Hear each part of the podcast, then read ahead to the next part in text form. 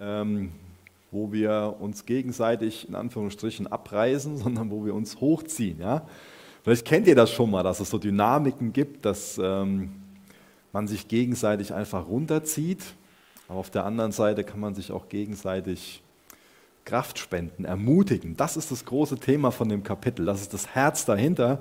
Und ich glaube, das wollen wir alle, oder? Ich meine, keiner äh, von uns will irgendwie Teil davon sein, dass wir uns gegenseitig runterziehen. Das ist einfach, oh, es ist ermüdend.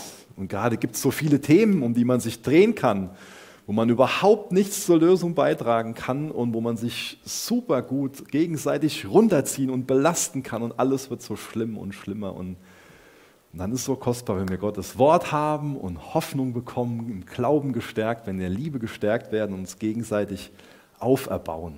Das ist ein Geschenk und darin wollen wir ja auch weiterhin wachsen. Das ist wichtig, dass wir das ernst nehmen und dafür sensibel sind und uns lieben und darin wachsen. Und deswegen war das gestern auch so schön. Ihr habt eben schon ein paar Bilder gesehen. Natürlich war das Hauptanliegen, dass wir diese Päckchen packen und jeder Haushalt in Herborn-Seelbach einfach eine, Aufmerksamkeit bekommt und auch diese gute Botschaft bekommt, ähm, was, was von Jesus mit auf den Weg bekommt. Aber es war auch einfach ein Geschenk, hier zu sein und, und ähm, auch mit, mit den Kids, mit den Teens, einfach ähm, jung und alt zusammen, einfach ein, ein Herz dafür, das zu packen und Gemeinschaft zu haben. Auch das hat einfach, glaube ich, sehr der, der Auferbauung ähm, gedient. Deswegen lasst uns auch weiterhin darin ähm, wachsen. Ja, ich lese mal Vers 26 aus Kapitel 14. Was ist nun, Brüder und Schwestern? Wenn ihr zusammenkommt, so hat jeder ein Psalm, hat eine Lehre, hat eine Offenbarung, hat eine Sprache, hat eine Auslegung. Alles geschehe zur Erbauung. Ja, Vater, das ist auch das, worum wir uns jetzt, ähm, worum wir uns an dich wenden, weil wir uns wünschen, dass ähm, du uns auferbaust, weil wir das brauchen, dass du unser Leben so zusammenbaust, dass ähm, dass wir auf dir als festem Fundament stehen und dass das ganze Gebäude einfach einen Sinn und Zweck ergibt. Jetzt wir bringen dir unsere Leben und bitten dich darum, dass du heute Morgen so die Steine, die Gedanken hinzufügst, die wir brauchen, auch den, auch den Trost, deine Nähe. Jetzt wir wollen nicht einfach nur so ein Haus bauen ohne dich, sondern du sollst derjenige sein, der in unserem Leben was aufbaut. Du sollst derjenige sein, der diese Gemeinde baut. Du sollst derjenige sein, der diesen Gottesdienst gestaltet. Deswegen rufen wir dir zu, dass wir uns wünschen, dass dein Wille geschieht, Herr. Amen. Ich finde es ähm, spannend, sich damit so auseinanderzusetzen, wie genau die Gottesdienste von den ersten Christen abgelaufen sind. Und leider wissen wir gar nicht so viel in der Tiefe dazu, ähm, wie das genau damals aussah. Das sind wenig Details bekannt, aber natürlich wissen wir aus Gottes Wort, aber aus anderen Überlieferungen, bekommen wir so ein paar Hinweise darauf, wie Gottesdienste auch damals schon ausgesehen haben. Und es gab definitiv Treffen in den Häusern, wo sich kleinere Gruppen einfach getroffen haben und so eine vertraute Gemeinschaft gebildet ähm, haben. Und es gab natürlich darüber hinaus auch Treffen, zum Beispiel in Synagogen oder an anderen Orten, wo einfach mehr Platz war, wo viele Menschen zusammengekommen sind. Ähm, also es gab schon immer Dinge in Bezug auf den Gottesdienst, die recht flexibel waren. Also wir bekommen nirgendwo so eine ganz klare Gottesdienstordnung mitgeteilt, wir bekommen auch nie mitgeteilt, ähm, es müssen so viel sein und es dürfen nicht mehr als so und so viel sein, ähm, sondern da besteht einfach viel Freiheit. Und da ist auch schon die Christenheit einfach immer wieder sehr flexibel gewesen. Genauso heute Morgen. Ich weiß nicht, wie viele Leute jetzt hier sind. Es gibt Gemeinden, die sich heute Morgen mit 20.000 Leuten treffen, in Asien zum Beispiel. Ähm, da sieht das ein bisschen anders aus als, als jetzt hier. Und es gibt ähm, kleine Gemeinden, kleine Hauskirchen, die sich im Untergrund treffen, ähm, ja, die sonst ver verfolgt werden, im, im, Iran zum Beispiel oder auch zum Teil in, in China und so. Also da ist die Gemeinde immer wieder sehr flexibel gewesen. Aber wir haben die Aufgabe, so diese zeitlosen Prinzipien aus Gottes Wort auf die Treffen anzuwenden. Und für uns ist so eine ein, ein Anliegen, das wir für uns erkannt haben. Ja, wir brauchen Treffen sonntags in der großen Gruppe, wir brauchen öffentliche Treffen. Ähm, ist so, so wichtig, dass wir sonntags gemeinsam zusammenkommen, Ähm, aber es ist auch wichtig, dass wir uns in kleineren, in vertrauteren Gemeinschaften in den Häusern treffen. Also das ist für uns so eine Sache, wie wir versuchen, diese Prinzipien aus Gottes Wort ähm, auf uns anzuwenden. Treffen sonntags und dann unter der Woche in äh, Chapel Groups, in Gemeinschaften, wo sich auch das, was wir jetzt hier gelesen haben, vielleicht ähm, sicherer und auch, ähm, ich sag mal, fruchtbarer leben lässt. Dieses, wenn ihr zusammenkommt, so hat jeder einen Psalm, hat eine Lehre, hat eine Offenbarung, hat eine Sprache, hat eine Auslegung. Alles geschehe zur Erbauung. Ähm, das lässt sich natürlich sonntags morgens nicht genauso einfach und vor allen Dingen auch sicher leben, wie jetzt, wenn man sich ähm, unter der Woche in der Gruppe, ich sag mal von, von zehn Personen oder so trifft. Deswegen ist unser erstes Anliegen schon, dass das in den Chapel Groups ähm, gelebt wird. Aber generell ist es so, dass uns Paulus klar macht und sagt, hier, ähm, Geschwister, wenn ihr euch trefft zum Gottesdienst, dann ist es was, ähm, wo, wo, ihr ähm, teilhaben sollt. Also ihr sollt empfangen, auf jeden Fall. Ihr sollt mit der Einstellung kommen, dass ihr euch gerne segnen lassen wollt, dass ihr auferbaut lassen wollt, aber seid nicht nur einfach passive Empfänger, sondern ihr sollt auch was dazu beitragen. Und das lässt sich unter der Woche leben, das lässt sich aber auch leben, wenn wir uns so ähm, jetzt mit einer größeren Gruppe einfach ähm, treffen. Das ist eine Sache, die sich durch alles im Endeffekt durchziehen soll, so was, was wir als Gemeinde leben. Also jeder teilt was mit den anderen. Ähm, aber es ist schwieriger, das sonntags ähm, in einem größeren Rahmen in einer guten Art und Weise zu machen, ähm, sodass wirklich alle dadurch auferbaut werden. Ähm, aber ich glaube, trotzdem kann das geschehen. Und ich glaube, gerade dann, wenn wir zum Beispiel auch die Zeit ähm, vor dem, was wir als Gottesdienst bezeichnen, schon als Gottesdienst sehen. Also ich versuche mich jetzt sehr gewählt auszudrücken, weil mir es wichtig ist, dass wir nicht nur sonntags morgens die Uhr gucken, oh, so 10.30 Uhr bis 12 Uhr, das ist der Gottesdienst und das, was davor geschieht, das, was danach geschieht, ja, ein bisschen Smalltalk oder was man auch immer da für eine Haltung zu haben ähm, kann. Ja. Ähm, ich will uns einfach Mut machen, dass wir auch als Gemeinde das so wahrnehmen und so leben, das gehört mit zum Gottesdienst. Dass wir uns begegnen, dass wir uns wahrnehmen, dass ich sehe, dass ich versuche zu sehen, wie es dem anderen geht, dass ich den auferbauen will. Ich meine, was für ein Geschenk ist das, wenn wir uns gegenseitig nicht ignorieren, sondern wahrnehmen und sehen, okay, vielleicht ist es gut, mal einfach hinzugehen und, und zu ermutigen, ähm, wenn man einfach sieht, da ist einer sehr, sehr beladen. Ja, ging es heute Morgen auch schon drum. Ähm, und da will ich uns Mut zu machen, dass wir die Zeit vor dem, was wir oft als Gottesdienst sehen, auch schon als Gottesdienst sehen und nicht irgendwie im Hinterkopf haben, so, hm, ich stehe ja heute Morgen gar nicht auf der Bühne, kann ich ja gar kein dienen. Ja, ich meine, das, äh, das geht ja nicht, wenn wir so denken würden, dass man nur von der Bühne dienen kann. Ähm, natürlich ist es Dienst, soll das Dienst sein von der, von der Bühne, aber der Dienst sonntags morgens ist auch nicht an die Bühne ähm, gebunden, sondern auch die Zeit davor, auch die Zeit danach können wir nutzen, um zu jemandem hinzugehen, jemanden lieb zu haben, ähm, für jemanden zu beten, ähm, jemanden einfach, einfach wahrzunehmen. Und das ist gut, wenn wir darin weiter wachsen und wenn wir auch weiter in den Chapel Groups darin wachsen, ähm, in Bezug auf die einzelnen Punkte, die ich eben gelesen habe, dann, dass jeder was dazu beiträgt, ähm, dass wir auch da in diesen geistlichen Dingen wachsen, wenn es um Geistesgaben geht.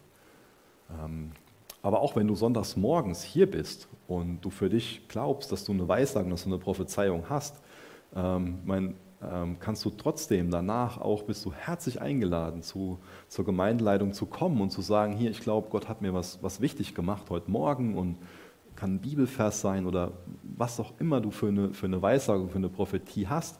Und dann sind wir in der Verantwortung, ähm, damit gut, gut umzugehen. Deswegen lasst, lasst uns da echt gegenseitig zu ermutigen, in dem Ganzen ähm, zu leben, in dem, was uns gerade so die letzten Kapitel in 1. Korinther so beschäftigt. So ein Geschenk, dass Gott uns Gaben gibt. Und so fatal, wenn wir die Gaben einfach nur liegen lassen. Und man muss das auch mit Gottes Herz machen. Meine, wahrscheinlich seid ihr auch schon so ein bisschen am Überlegen, so, was sind denn gute Geschenke für die Kinder?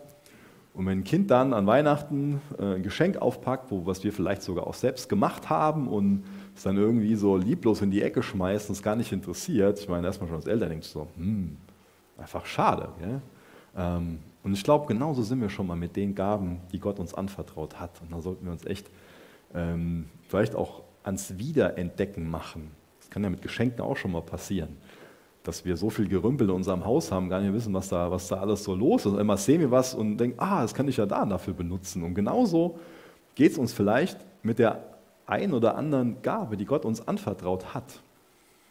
Dass wir nochmal so durch unser Lebenshaus durchgehen und sehen, ja, da habe ich was ganz schön verstauben lassen, in der Ecke liegen lassen und ich wusste schon gar nicht mehr, dass Gott das eigentlich in mich gelegt hat, dass das Teil von seiner Berufung ist, die er auf meinem Leben hat dann ist es so wichtig, das wieder aufleben zu lassen und diesen Muskel zu stärken, damit er wieder funktioniert und dann dazu dienen kann, dass andere erbaut werden.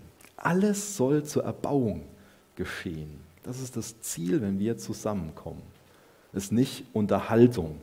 Wenn das Ziel wird das ein bisschen anders aussehen heute Morgen, äh, würde ich versuchen, das ein bisschen anders aufzuziehen. Ähm, es geht um Erbauung, nicht um Unterhaltung. Aber es geht auch nicht darum, dass wir so den Fokus für uns haben, so, es geht darum, dass ich auferbaut werde.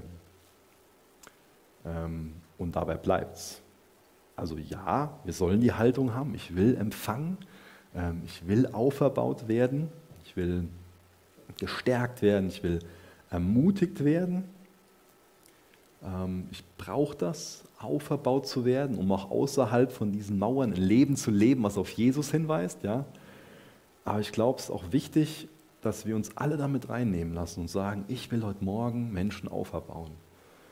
Und was würde passieren, wenn das von jedem von uns so die Haltung ist, mit der wir ähm, uns nächste Woche zum Beispiel treffen, in den Chapel Groups und auch sonntags hier?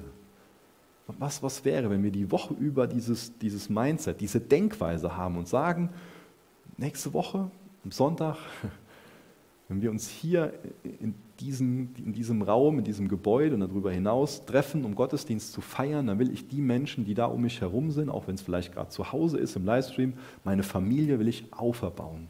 Vielleicht durch ein kurzes Zeugnis, durch irgendwas, was mir Gott die Woche über wichtig gemacht hat oder wie er ein Gebet erhört hat oder was auch immer. Ich glaube, das ist so wichtig. Da sind wir einfach alle, alle anders. Wir alle haben, ähm, erleben da Gott auch ähm, unterschiedlich in unserem Alltag so wichtig, dass wir das wahrnehmen und miteinander teilen. Und das ist interessant, was Spurgeon zu dem Vers geschrieben hat. Der haut schon mal ziemlich auf den Tisch bei den Dingen. Der sagt, geistige Selbstverliebtheit ist ein monströses Übel. Dennoch sehen wir es überall. Am Sonntag müssen diese Faulenzer gut genährt sein. Sie halten Ausschau nach solchen Predigten, die ihre Seelen füttern. Der Gedanke, dass es neben dem Füttern noch etwas anderes zu tun gibt, kommt diesen Leuten nicht in den Sinn. Hm. Lesen wir Vers 27 weiter bis Vers 33. Wenn nun jemand in einer Sprache redet, so sei es zu zweien oder höchstens zu dritt und nacheinander und einer lege aus. Wenn aber kein Ausleger da ist, so schweige er in der Gemeinde, rede aber für sich und für Gott. Von den Propheten aber sollen zwei oder drei reden und die anderen sollen urteilen. Wenn aber einem anderen, der da sitzt, eine Offenbarung zuteil wird, so schweige der Erste. Wenn ihr könnt, einer nach dem anderen alle Weissagen. Damit alle lernen, alle getröstet werden. Und die Geister der Propheten sind den Propheten untertan. Denn Gott ist nicht ein Gott der Unordnung, sondern des Friedens. Immer wieder dieses Thema Auferbauung. Und damit eine Auferbauung stattfinden kann, muss es ähm, eine gewisse Ordnung geben und natürlich auch eine gewisse Flexibilität. So. Und was Paulus macht, ist, dass er uns wichtige Ordnungsprinzipien so mit auf den Weg gibt. Das macht er ähm, immer wieder angewandt auf diese beiden Gaben, zum einen Prophezeiung, Weissagung und auch angewandt auf das Zungenreden, auf das Sprachengebet. Und das sind an sich recht einfache ähm, Prinzipien. Also, dass es nacheinander geschehen soll, dass es nicht mehr als zwei oder drei sein sollen, ähm, und ähm, dass es dann auch ausgelegt werden soll. Und nebenbei sagt er uns auch noch in Bezug auf beide Gaben, ähm, dass das dann kein Automatismus ist. Also, dass wenn der Geist Gottes uns dazu benutzen will, in Zungen zu beten oder zu weissagen, dass er uns nicht dazu zwingt. Also ein Dämon würde einen zwingen, etwas zu tun. Und man würde ab einem gewissen Punkt einfach die Kontrolle verlieren. Aber diese Gaben, könnte man sagen, sind in unserer Kontrolle. Also wir können uns entscheiden, können sagen, ich mache jetzt den Mund auf oder ich, äh, ich mache ihn halt zu oder lasse ihn halt zu. Genau. Ja, deswegen sagt er halt, wenn kein Dolmetscher anwesend ist, dann seid ihr auch in der Lage ähm, zu schweigen. Also wenn niemand anwesend ist, der die Gabe der Interpretation hat, dann seid ihr in der Lage zu schweigen. Und das macht natürlich Sinn, diese einfachen Prinzipien Ordnung reinzubringen, ähm, damit es der Erbauung dienen kann, damit man dem folgen kann, damit nicht da hinten das ist und vorne das und dann meint, er hat noch den Gedanken und es ist einfach chaotisch, man kann nicht folgen, dann hat jemand eine Zunge, die nicht ausgelegt wird und man weiß, um was geht es denn jetzt hier? Ja? So soll das sein. Ähm, und ich finde es gut, dass er immer wieder auf dieses prophetische Reden hinweist. Und ich glaube, dass es eine Sache sein kann, wo wir als Gemeinde auch noch weiter drin wachsen können. Ähm, ich habe mal drüber nachgedacht. Ich glaube, dass es ähm, so vier verschiedene Kategorien gibt von prophetischen Botschaften. Also es hat jetzt keinen kein, äh, Anspruch auf Vollständigkeit, ähm, sondern soll uns mal helfen, damit wir dem so ein bisschen mehr auf die Schliche kommen. Was, was heißt das denn überhaupt, prophetisch zu reden, damit es einfach ein bisschen greifbarer wird. Ich glaube, so eine mögliche Kategorie sind so Worte der Vergewisserung. Also Gott sagt ja oft in seinem Wort, spricht er so Verheißungen seinem Volk zum Beispiel zu. Also er ausdrückt, ich bin mit meinem Volk. Ähm, und auch das oft, äh, ist oft ein Bestandteil von prophetischen Reden, ähm, dass einfach auch Bibelverse zitiert werden, Verheißungen, wo wir daran erinnert werden und zugesprochen bekommen. Also, dass wir uns vergewissern, das ist Gottes Verheißung. Lasst uns daran festhalten. Weil wir gerade dann, wenn wir niedergedrückt sind, wenn wir schlecht drauf sind, ähm, auch oft so einen Kampf in unseren Gedanken haben und wir nicht genau wissen sollen, was soll ich denn jetzt glauben und wir uns vielleicht auch schon selbst runterziehen, dann ist es so mutmachend, darauf hingewiesen zu werden, glaube ich, gerade auch wieder in der Adventszeit, sein Name ist Immanuel. Er kann gar nicht anders, als mit uns zu sein. Lasst uns darauf vertrauen. Eine andere Kategorie sind vielleicht so Ratschläge für Einzelpersonen ähm, oder auch für ganze Gemeinden ähm, oder für einzelne, einzelne Gruppen. Ähm, das habe ich auch schon erlebt, dass einfach durch so eine Weissagung ähm, viel Weisheit gegeben wurde in Bezug auf Kauf von einem Gebäude zum Beispiel. Ähm, also das nächste, die dritte Kategorie, die mir eingefallen ist, sind so, so eine Ankündigung von Heil oder auch Gericht. Was ich damit meine, ist, dass wir auch in Gottes Wort sehen, dass wir immer wieder vor den Folgen von einem verhärteten Herzen gewarnt werden, von den Folgen von, von Sünde gewarnt werden. Ähm, und das kann auch heute noch der Fall sein, dass wir durch ein prophetisches Wort einfach vor persönlicher oder auch vor gemeindlicher Sünde ähm, gewarnt werden.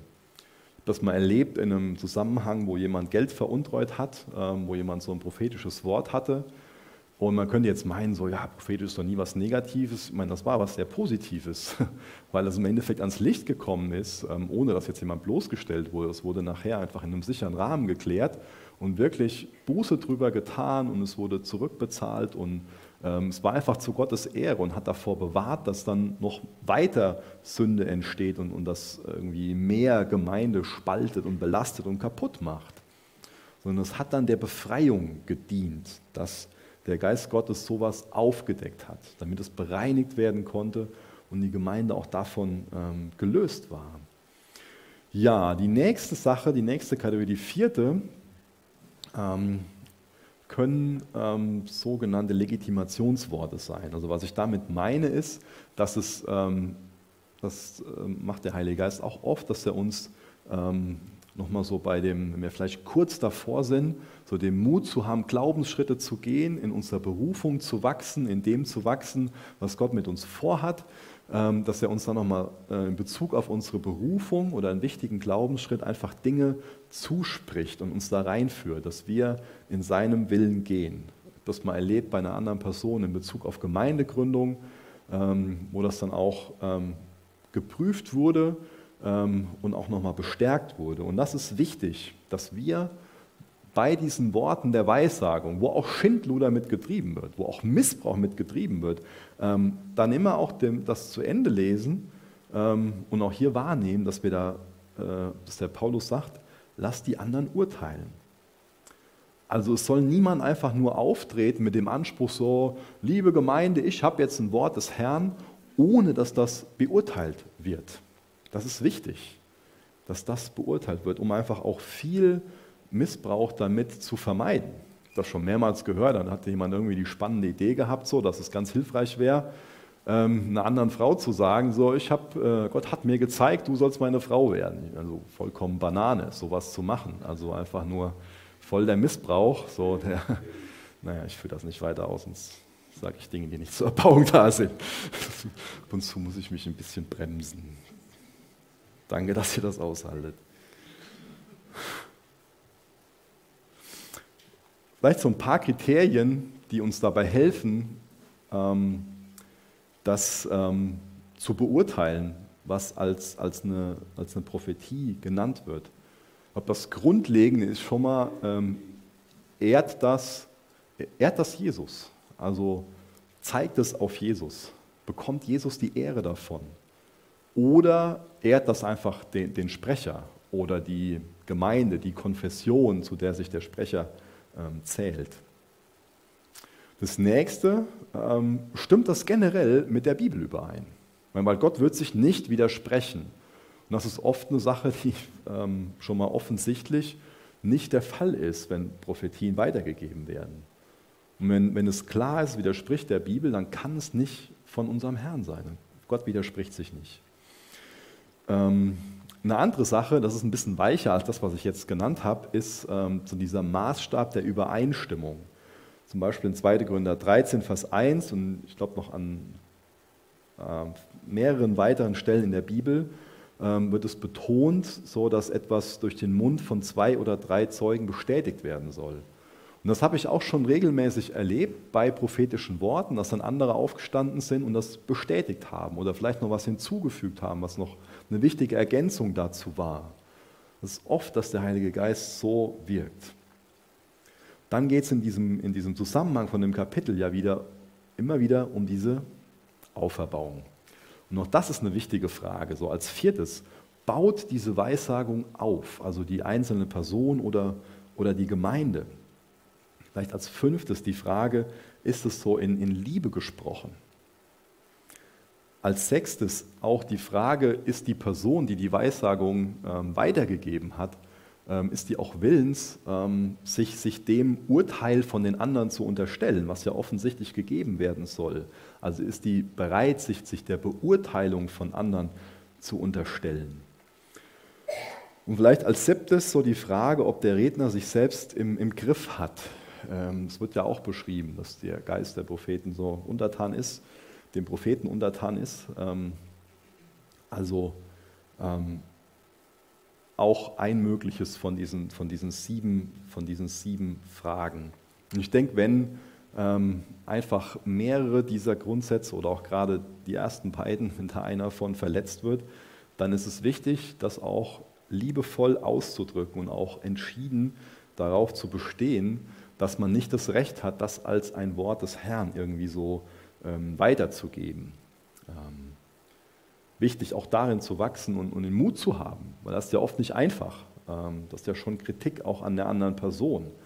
Ähm, es kann ja auch sehr verletzen. Es muss ja nicht so sein, dass der andere jetzt ähm, bewusst da irgendwie einen Unsinn weitergibt, sondern ähm, er kann ja selbst davon überzeugt sein. Und trotzdem muss es nicht biblisch sein. Aber ich glaube auch, selbst wenn wir so diese ganzen Kriterien anwenden, da kann Unklarheit bestehen bleiben. Und das ist wichtig, dass wir das immer im Hinterkopf haben. Keine Geistesgabe wird so in Reihenform praktiziert. Und es ist Unsinn, wenn wir von uns auch meinen oder wenn irgendjemand von sich meint, dass er klar und deutlich, also vollkommen von Gott hört. Wir sind einfach ähm, Teil von einer in Sünde gefallenen Schöpfung. Niemand von uns hört 100% von Gott. Das muss mir auch sonntags morgens klar sein. Natürlich nehme ich mir Zeit und ähm, bereite das alles gut vor, aber ich weiß, dass da Fehler drin sind. weil ich ein Mensch bin. Und das muss jedem anderen von uns auch klar sein, wenn wir Geistesgaben ausüben, ähm, dass wir das in einem menschlichen Gefäß tun, dass wir das vermenschlichen ein Stück weit. Also keiner von uns hört da 100% klar. Ich glaube, das ist der Grund, warum Paulus dann in 1. Thessalonicher 5 ab Vers 19 sagt, löscht den Geist nicht aus, verachtet nicht die Weissagung, prüft alles und haltet fest an dem, was gut ist. Vielleicht ist es so eine Falle für uns, dass wir dann das, was nicht so gut war, dass wir das festhalten und wir so, oh, der hat das gesagt und oh, vor zehn Jahren, da hat er schon so und so. Prüft alles, ja, lasst dann den Mist liegen und haltet fest an dem, was gut ist. Und dann haben wir diesen Satz gelesen, ich lese den nochmal vor. Denn Gott ist nicht ein Gott der Unordnung, sondern der Ordnung.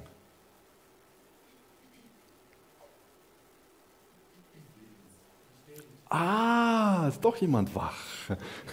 Dankeschön. Aber das wird oft falsch zitiert, oder? Ich habe das schon so oft gehört. Ja, Micha, da steht doch, Gott ist ein Gott der Ordnung. Steht, Gott ist ein Gott des Friedens. Ist nicht ein Gott der Unordnung. Das kann wichtig sein, dass wir das für uns erkennen. Dass wir an dem festhalten, was da wirklich steht. Denn Gott ist nicht ein Gott der Unordnung, sondern des Friedens. Des Friedens. Gott will keine Unordnung, er will kein Durcheinander, er will keinen Streit und keine Spaltung. Er will Frieden, er will Einheit, er will so Fürsorge füreinander. Er will, für den, ja, er will so eine sich für den anderen einsetzende Liebe. So Einheit und Auferbauung das bleibt immer das Ziel. Aber wir müssen für uns auch verstehen, dass der Paulus hier so keinen ähm, toten Formalismus erzeugen will. Also im Namen der Ordnung kann man auch das ähm, Wirken vom Heiligen Geist einfach sehr einschränken und, und töten. Und auch unter uns Christen gibt es so eine unterschiedliche Vorstellung von Ordnung. Ich meine, es gibt Gemeinden, in denen wäre das überhaupt nicht okay zu klatschen zum Beispiel. Das ist ja unordentlich. Oder zu loben und zu danken. Man kann von Ordnung unterschiedliche Vorstellungen haben.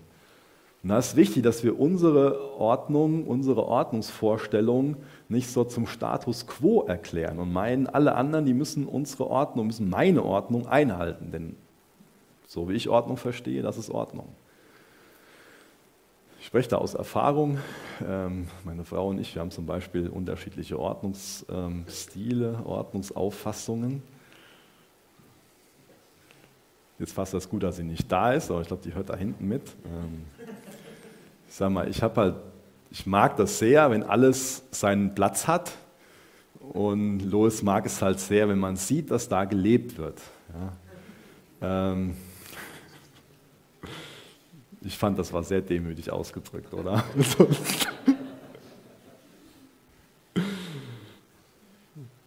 Also es ist wichtig, dass wir hier anhand von dem Kapitel aussehen, ah, Paulus versteht unter Ordnung so nacheinander, muss ausgelegt werden, nicht mehr als zwei oder, oder drei. Ähm, aber da, wo wir irgendwie über die Ordnung hinausgehen, und irgendwie für uns so mehr Vorstellungen haben, da sollten wir uns bremsen. Und da, wo wir weniger Ordnungssinn haben, sollten wir in unserem Ordnungssinn wachsen und so aufeinander zugehen und eine Einheit bilden. Und dann kommen wir zu Vers 33b bis Vers 35. Wie es in allen Gemeinden der Heiligen ist, sollen die Frauen in den Gemeinden schweigen, denn es wird ihnen nicht erlaubt zu reden, sondern sie sollen sich unterordnen, wie auch das Gesetz sagt. Wenn sie aber etwas lernen wollen, so sollen sie daheim ihre eigenen Männer fragen, denn es ist schändlich für eine Frau in der Gemeinde zu reden. Ja, der Paulus, der alte Frauenhasser. Ja? haut er wieder einen raus hier. Könnte der ein oder andere denken. Ja? Vielleicht macht sich bei dem einen oder anderen so ein Fremdschämgefühl breit. Vielleicht ist der ein oder andere frustriert davon und sagt so, hey, das ist sowas Überholtes, wie, wie kann das denn da drinnen stehen? Oder ja, es sind ja nur Gedanken von dem Paulus da, es ist heute nicht mehr Gottes Wort, was man alles da so irgendwie so zu denken kann. Denke, über die Verse wird nicht so häufig gepredigt. Wahrscheinlich habt ihr noch nie an einem zweiten Advent da äh, eine Predigt zugehört. Deswegen herzlich willkommen in der Chapel. Wie ist das denn zu verstehen? Ja? Will Paulus denn jetzt hier wirklich sagen, dass grundsätzlich zu allen Zeiten so Frauen im Gottesdienst schweigen sollen? Wäre das jetzt eben meine Aufgabe gewesen, zu Enrika zu gehen und der zu sagen, Enrika, du musst jetzt schweigen, du sagst jetzt hier nichts zu dem Lied, du liest auch nichts aus der Bibel dazu vor, wäre das wichtig gewesen? Ich mache jetzt keine Umfrage. Ähm, aber ich will uns ermutigen, vielleicht wisst ihr noch das, ähm, was so in 1. Korinther 11 steht. Da geht es um äh, die Situation, wo ähm, Paulus ein paar Anweisungen dazu gibt in Bezug auf ähm, die Kopfbedeckung. Und Paulus geht daher, ich glaube Vers 5, Vers 6, so in dem Bereich, dass er sagt, dass die Frauen, die, da geht es im Kontext um Gottesdienst, um sowas wie heute Morgen, die Frauen, die dort beten oder weissagen, dass die eine Kopfbedeckung tragen sollen. Hatte dann das erklärt, dass es damals durch die Kopfbedeckung man einfach anerkannt hat, dass man ähm, quasi sich, ähm, sich hinter Gottes Gedanken in Bezug auf Autorität stellt, das unterstützt. Das war der Hintergrund davon. Also wie kann denn jetzt Paulus dahergehen und auf der einen Seite sagen, ja klar, Frauen weissagen und beten in einem Gottesdienst und hier sagt er jetzt scheinbar, ähm, wir müssen grundsätzlich still sein. Ja? Ich meine, selbst wenn ich das wirklich so lebe, wie es so eins zu eins nehme, wie es da steht, dann könnte man ja meinen, es wäre noch nicht mal okay, Guten Morgen zu sagen oder so. Ja? Ich glaube, ein hilfreiches Prinzip, wenn wir die Bibel verstehen wollen, ist, dass wir ähm, ja, die Bibel mit der Bibel auslegen und das, was, was klar ist, man könnte sagen, das, was im Licht ist, nutzen, um ähm, das verstehen zu wollen, was einem gerade nicht so klar ist. Weil ganz ehrlich, über den Text kann man ja stolpern und sich fragen, oh, ähm, wie ist das denn jetzt zu verstehen? Ähm, wie passt das denn mit dem, was Paulus vorher sagt, wo er ja erklärt, dass das für die Frauen okay ist, unter der Bedingung dann zu weissagen, zu prophezeien, zu beten. Und es kommt auch bei schwierigen Texten vor, ähm, ja, dass, ähm, dass man sich damit äh, vorläufig zufrieden geben muss, ähm, dass man noch nicht so die hundertprozentig zufriedenstellende Antwort darauf hat. Auch das kommt vor. Erkenntnis ist Stückwerk. Ging es erst in 1. Korinther 13 drum. Aber mir persönlich hilft es sehr, ähm, dass das Klare, also das, was in 1. Korinther 11 beschrieben ist, schon mal ähm, einfach so stehen zu lassen und zu wissen, das ist ganz klar, dass Paulus da das, äh, nicht nur das Recht dazu gibt, auch die, die Freiheit dazu gibt ähm, und das legitimiert. Und ähm, wenn man sich jetzt anguckt, was der unmittelbare Zusammenhang ist, was der Kontext ist, dann kann uns das enorm dabei helfen, das gut zu verstehen. Und um was geht es denn hier jetzt? Es geht um die Beurteilung der Prophetie. Das ist das Letzte, worum es hier ging. Und bei der Beurteilung von Prophetie ist es schlussendlich so, da können wir 1. Timotheus dann wieder aufschlagen, ähm, im zweiten Kapitel ähm, geht es darum, dass so die Hauptverantwortung für die Reinheit der Lehre auf den Schultern der Ältesten ruht. Ähm, da geht es viel um, um Autorität, um Lehre so. Und dass das eine Sache ist, die, die im, äh, in der letzten Verantwortung so von den Ältesten getragen wird. Und ich denke, das ist ein Hinweis darauf, ähm, so macht es für mich am meisten Sinn, dass ähm, anstatt dass die eigenen Ehefrauen, so die Prophetie, von ihren Ehemännern beurteilen, die das der Gemeindeleitung überlassen sollen. Und dann geht es ja weiter, ich bringe da gleich noch ein Beispiel für, dann macht das vielleicht ein bisschen mehr Sinn. Dann haben wir außerdem gelesen, wenn Sie etwas lernen wollen, dann sollen Sie Ihre eigenen Männer zu Hause fragen. Auch das ist ja ähm, im Endeffekt ein Satz, der kein allgemeingültiges Dogma, also keine allgemeingültige normative Lehre darstellt, sondern ich glaube, dass Paulus hier auf eine konkrete Situation anspielt. Das ist für mich die beste Erklärung dafür, die wirklich viel Sinn macht.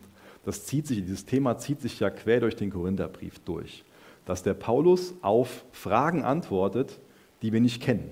Und das macht es hier und da einfach herausfordernd. Ja? Wenn ihr mal irgendwie nur eine Seite von einem Telefonat mitbekommen habt, dann kann man falsche Schlüsse daraus ziehen. Und der Paulus hat definitiv jetzt hier Dinge gehört, wie es da chaotisch, ähm, ja, wie es chaotische Zustände in, in, in den Gottesdiensten gab. Ähm, aber die, aber die, die äh, Details davon, die kennen wir jetzt nicht. Aber wir können uns ähm, so ein paar Sachen, ähm, ich hätte fast gesagt, zurechtspinnen. Das ist kein Zurechtspinnen. Ähm, das wäre wär komplett das, das, falsche Wort. Aber wir, wir wissen ein paar Dinge, die damals dazu beigetragen haben können, dass es dadurch chaotisch war. Vielleicht ein Hinweis. Damals war es so, dass die Frauen und Männer getrennt voneinander saßen. Also die Männer vorne sitzen konnten und die Frauen irgendwie weiter hinten sitzen konnten. Oder in den Synagogen, da gab es auch so Balkone, wo die weiter oben sitzen konnten. Ähm, das nächste, was wir noch wissen, ist, dass die meisten Frauen damals ähm, eine sehr geringe Bildung hatten. Das lag nicht an den Frauen, ganz im Gegenteil, das lag daran, dass sie Teil von einem schlechten System einfach waren und nicht die Möglichkeit zur Bildung hatten. Und dann war es so, dass ähm, es in Griechisch viele verschiedene Dialekte gab. Wer hier aus der Gegend kommt, der kann sich das vorstellen. Da kann sich auch kaum ein Dorf mit dem anderen oder konnte sich auch kaum ein Dorf mit dem anderen verständigen. Nee, ist jetzt überspitzt. Ähm, aber das kann man sich damals vorstellen, ähm, dass es einfach irgendwann, weil man ähm, das nicht verstanden hat, und wir wissen das, dass Paulus ähm, die Gabe hat, länger zu predigen als ich, ähm, dass es auch irgendwann ähm, ja, dass es schon mal lang wurde. Und da kann man sich vorstellen, wenn man das nicht richtig versteht, weil einem immer wieder Worte fehlen, dann macht der Zusammenhang keinen kein Sinn mehr, einfach weil es ein anderer Dialekt ist, dass es irgendwann langweilig wird und man abgelenkt ist und irgendwann anfängt, Schwätzchen zu halten. Das ist eine Situation, auf die er anspielen kann. Eine andere Situation, ich habe das eben beschrieben, sitzen die Frauen hinten, die Männer sitzen vorne, dass dann irgendwann äh, die Ehefrau ihr Mann vorne zugerufen hat, hier so, ja, ähm, Karl Friedrich, habe ich das richtig verstanden? Das, äh, und das stört dann natürlich auch so eine Versammlung. Ja? Oder dass die Ehefrau von hinten gerufen hat, hier, oh, das mit der Unterordnung, das kannst du gerade zu Hause vergessen. ja, das gilt vielleicht für die anderen oder was auch immer. Da kann man sich vorstellen, dass es dann ähm, lebhaft geworden ist. Oder auch gerade dann, wenn zum Beispiel jemand eine Prophetie hatte, eine Weissagung hatte, also angenommen, ähm, ich bleibe mal bei dem Karl Friedrich, ich hoffe, niemand, der zuhört oder hier morgen ist, heißt Karl Friedrich, ähm, dass der Karl Friedrich aufgestanden ist und gesagt hat, liebe Geschwister, ich habe ein Wort des Herrn, ihr wisst ja, gerade ist die Pest unter uns, wir müssen uns alle impfen lassen. Das ist eine Möglichkeit. Und vielleicht hat er jetzt die Klinde, seine Ehefrau, von hinten gerufen, so, was für ein Unsinn, das ist deine Meinung, weil du bei diesen Fake News und da ist kein Wort des Herrn. So. Das wäre nicht groß erbaulich, wenn das bei einem Gottesdienst geschehen würde, oder? Und ich glaube, dass das eine gute Begründung für das sein kann, ähm, warum der Paulus diese Worte wählt. Das kann der Grund sein, warum Paulus sagt, fragt euren Ehemann zu Hause oder anders angewandt den Vater, wenn man als Kind noch unverheiratet gewesen ist. Und jetzt nochmal an alle Männer, die sich vielleicht momentan besonders toll vorkommen, wenn sie den Text lesen. Ich glaube, heute ist es leider oft so in vielen Haushalten, dass der Mann eher die Frau fragen muss, weil sie sich besser in Gottes Wort auskennen, wenn wir mal ganz nüchtern sind, oder? Und ich sage nicht, dass es bei uns zu Hause immer anders ist. ähm, meine Frau hat mich auch vor ein paar Wochen darauf aufmerksam gemacht und hat mir gesagt, hier, ähm, mit dem Sabbat ist auch sowas, was in der Bibel vorkommt, Schatz. Die hat es in einer Art und Weise gesagt, aber schon vom, vom Prinzip her so. Mich einfach darauf aufmerksam gemacht, dass das eine Sache ist, die wir ernster nehmen müssen. Dass wir einfach einen Tag in der Woche brauchen, wo es nicht darum geht, etwas zu schaffen, sondern wo es darum geht, sich auf Gott zu besinnen und um, um, um ähm, aufzutanken, dass es ein Rhythmus ist, den Gott in die Schöpfung gelegt hat. Ähm, das ist nochmal eine Predigt für ein anderes Mal. Ich höre mal hier auf.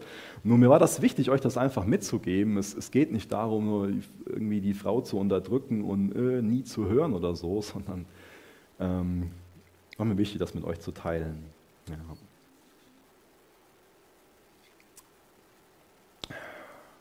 Also für mich ist klar, dass es hier um ein besonderes Problem handeln muss, was sich aus dem, aus dem damaligen kulturellen Umfeld so ergeben hat.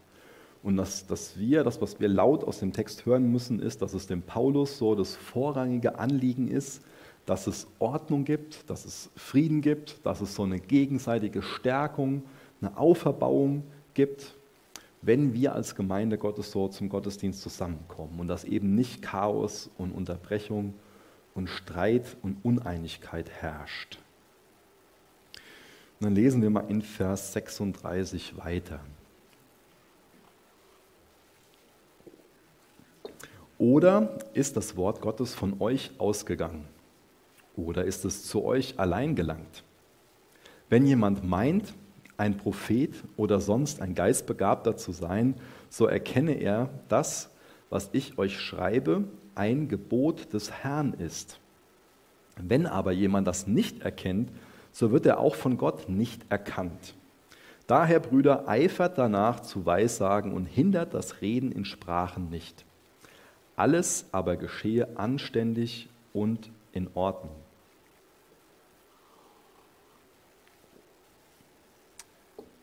Interessant, dass sich der Paulus quasi gerade ähm, darüber bewusst ist, dass er Gottes Wort ähm, geschrieben hat. Ist ja schon mal so eine Meinung, mit der Leute auftauchen und sagen so, ja, hm, die Jungs damals, die die Bibel da aufgeschrieben haben, ähm, die haben einfach ein paar Gedanken weitergegeben und ähm, später, tragischer Irrtum, sind da Leute davon ausgegangen, dass es Gottes Wort ist. Oder eine andere Sache, die man schon mal so hört, so, ja, so diese Dinge von dem Paulus ja nur seine persönliche Meinung und ähm, der behauptet ja auch nichts anderes. Was macht denn der Paulus hier? Was sagt er denn? Das ist einfach nur eine mögliche Perspektive, ist ein Vorschlag, den ich euch mache. Der sagt ganz deutlich, das ist ein Gebot des Herrn. Also Paulus spricht im Namen Gottes.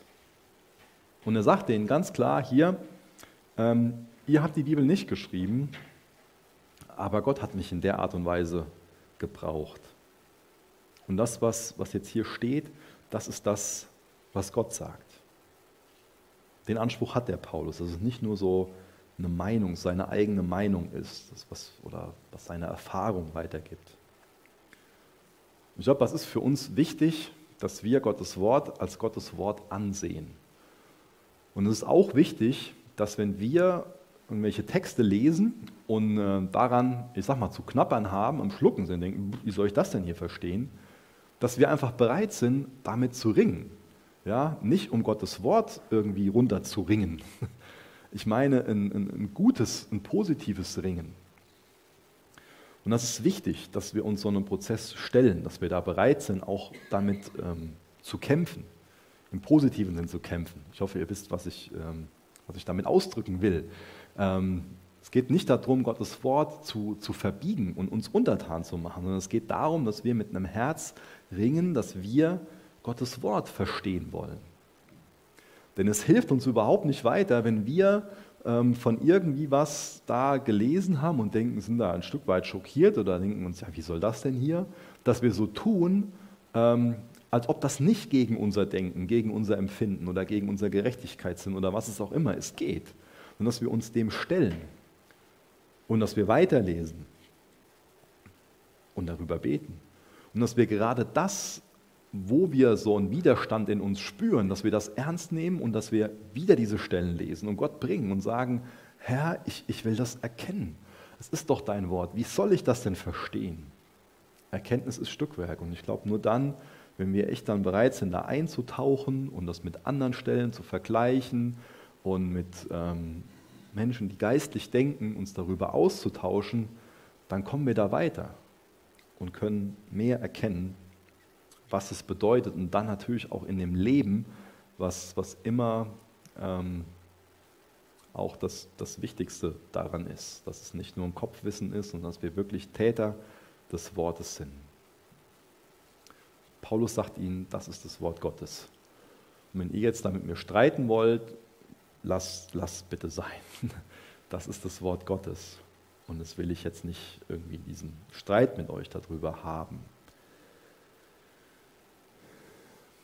Kann sich das auch vorstellen, dass nachdem der Paulus dann so chaotische Zustände aufgedeckt hat, vielleicht in den nächsten, äh, im nächsten Gottesdienst jemand äh, von den Gründern aufgestanden ist und gesagt hat, ich habe ein Wort des Herrn, der Paulus, der irrt sich gewaltig. Deswegen immer wieder der Hinweis von dem Paulus in diesen, in diesen Versen, das ist, das, das ist das Wort Gottes. Haltet euch daran, nimmt da nichts von weg und geht auch nicht darüber hinaus. Und dann fasst er am Ende, in den letzten beiden Versen, nochmal zusammen, worum es ihm dabei geht. Ja, immer wieder dieses Thema Auferbauung dass es alles in einer angemessenen Art und Weise stattfindet, mit Schönheit, mit Ordnung, dass es geistlich motiviert ist und dass Gott ein Gott des Friedens ist. Und das erleben wir ja auch wieder in dieser Adventszeit ganz neu, wenn wir uns darauf einlassen, dass es eine besinnliche Zeit ist und uns nicht irgendwie davon einnehmen lassen, von dem ganzen Materialismus, uns nur um Geschenke geht oder eine große Feier. Ich liebe große Feiern, ähm, absolut, finde ich toll. Aber kostbarer ist es, sich wirklich zu besinnen auf diesen Gott des Friedens. Hast du persönlichen Frieden mit diesem Gott des Friedens? Wir wollen jetzt noch das Abendmahl auch feiern und dafür ist das eine wichtige Frage. Hat die Henrika eben auch schon mal betont, diese Frage, wer ist denn Jesus für dich persönlich? Wer ist Jesus für dich persönlich? Ich will dich heute Morgen dazu einladen, dass du diesen Gott des Friedens als deinen Retter annimmst, wenn du noch keine Beziehung zu ihm hast. Wer ist Jesus für dich persönlich? Wer ist er? Das ist eine ganz wichtige Frage, die im Endeffekt über Leben und Tod entscheidet. Jesus bietet jedem von uns einen Tausch an. Er bietet uns an, dass wir uns von ihm die Augen für uns selbst öffnen lassen, dass wir unseren Zustand erkennen, dass wir von uns erkennen, dass wir nicht nur limitierte Menschen sind, sondern dass wir Schuld auf uns geladen haben, dass wir Dinge getan haben, die wir nicht hätten tun dürfen, dass wir auch ähm, gesündigt haben in dem Sinne, dass wir Dinge nicht getan hatten, haben, die wir hätten tun sollen. Und, und durch unsere Schuld entsteht einfach eine, eine Rechnung, entsteht eine Distanz zu Gott. Aber wir, jeder Einzelne, ist dafür geschaffen, wirklich in Gemeinschaft, in Gottes Nähe zu leben, das Gegenüber von Gottes Liebe zu sein. was uns Gott anbietet, und das symbolisiert auch das Abendmahl ein Stück weit, dass wir diesen Tausch mit ihm eingehen, dass wir ihm die Rechnung geben für unsere Schuld für die Dinge, die wir unterlassen haben, die wir getan haben, dass wir ihm unsere Sünde geben und seine Gnade dafür annehmen. Deswegen feiern wir gleich das Abendmahl, um uns daran zu erinnern, Jesus ist nicht nur als Baby auf die Welt gekommen, sondern er hat ein vollkommenes Leben gelebt und war dann bereit, stellvertretend für uns am Kreuz zu sterben. Er sein Blut vergossen, damit wir durch dieses Blut reingewaschen werden können, damit er uns gnädig sein kann. Schuld muss immer gesühnt werden. Aber Gott war bereit, das auf seine eigene Kappe zu nehmen, das selbst für zu bezahlen und dadurch auch seine Liebe uns gegenüber zu zeigen. Und das stärkt uns in diesen Tagen. Das motiviert uns dazu, dass wir sagen, ja, wir wollen Gottesdienste feiern, die zur Auferbauung da sind. Wir wollen das weiterhin lernen. Wir sehen uns da als kleine Kinder, wollen uns von dem Paulus, wollen uns von Jesus, von den Autoren der Bibel, wollen uns vom Heiligen Geist an die Hand nehmen lassen und darin zu wachsen. Wir sehen es als ein Geschenk an, dass wir Gemeinschaften bilden dürfen, in Chapel Groups, dass wir Gottesdienst feiern dürfen. Wir wollen weiterhin darin wachsen. Aber neben Gottesdienst und Chapel Group die wichtigste Frage ist, wer ist Jesus für dich persönlich? Bist du den Tausch eingegangen und willst du jetzt im Abendmahl es auch neu, neu feiern, dass du diesen Tausch eingegangen bist? Wenn du das nicht gemacht hast, dann bitte ich dich gleich auch das Abendmahl nicht mit uns zu feiern. Ähm, Aber nutz die Zeit im Lobpreis, um, um, um dich darauf zu besinnen. Ihr könnt noch gerne aufstehen, ich will noch gerne mit uns beten.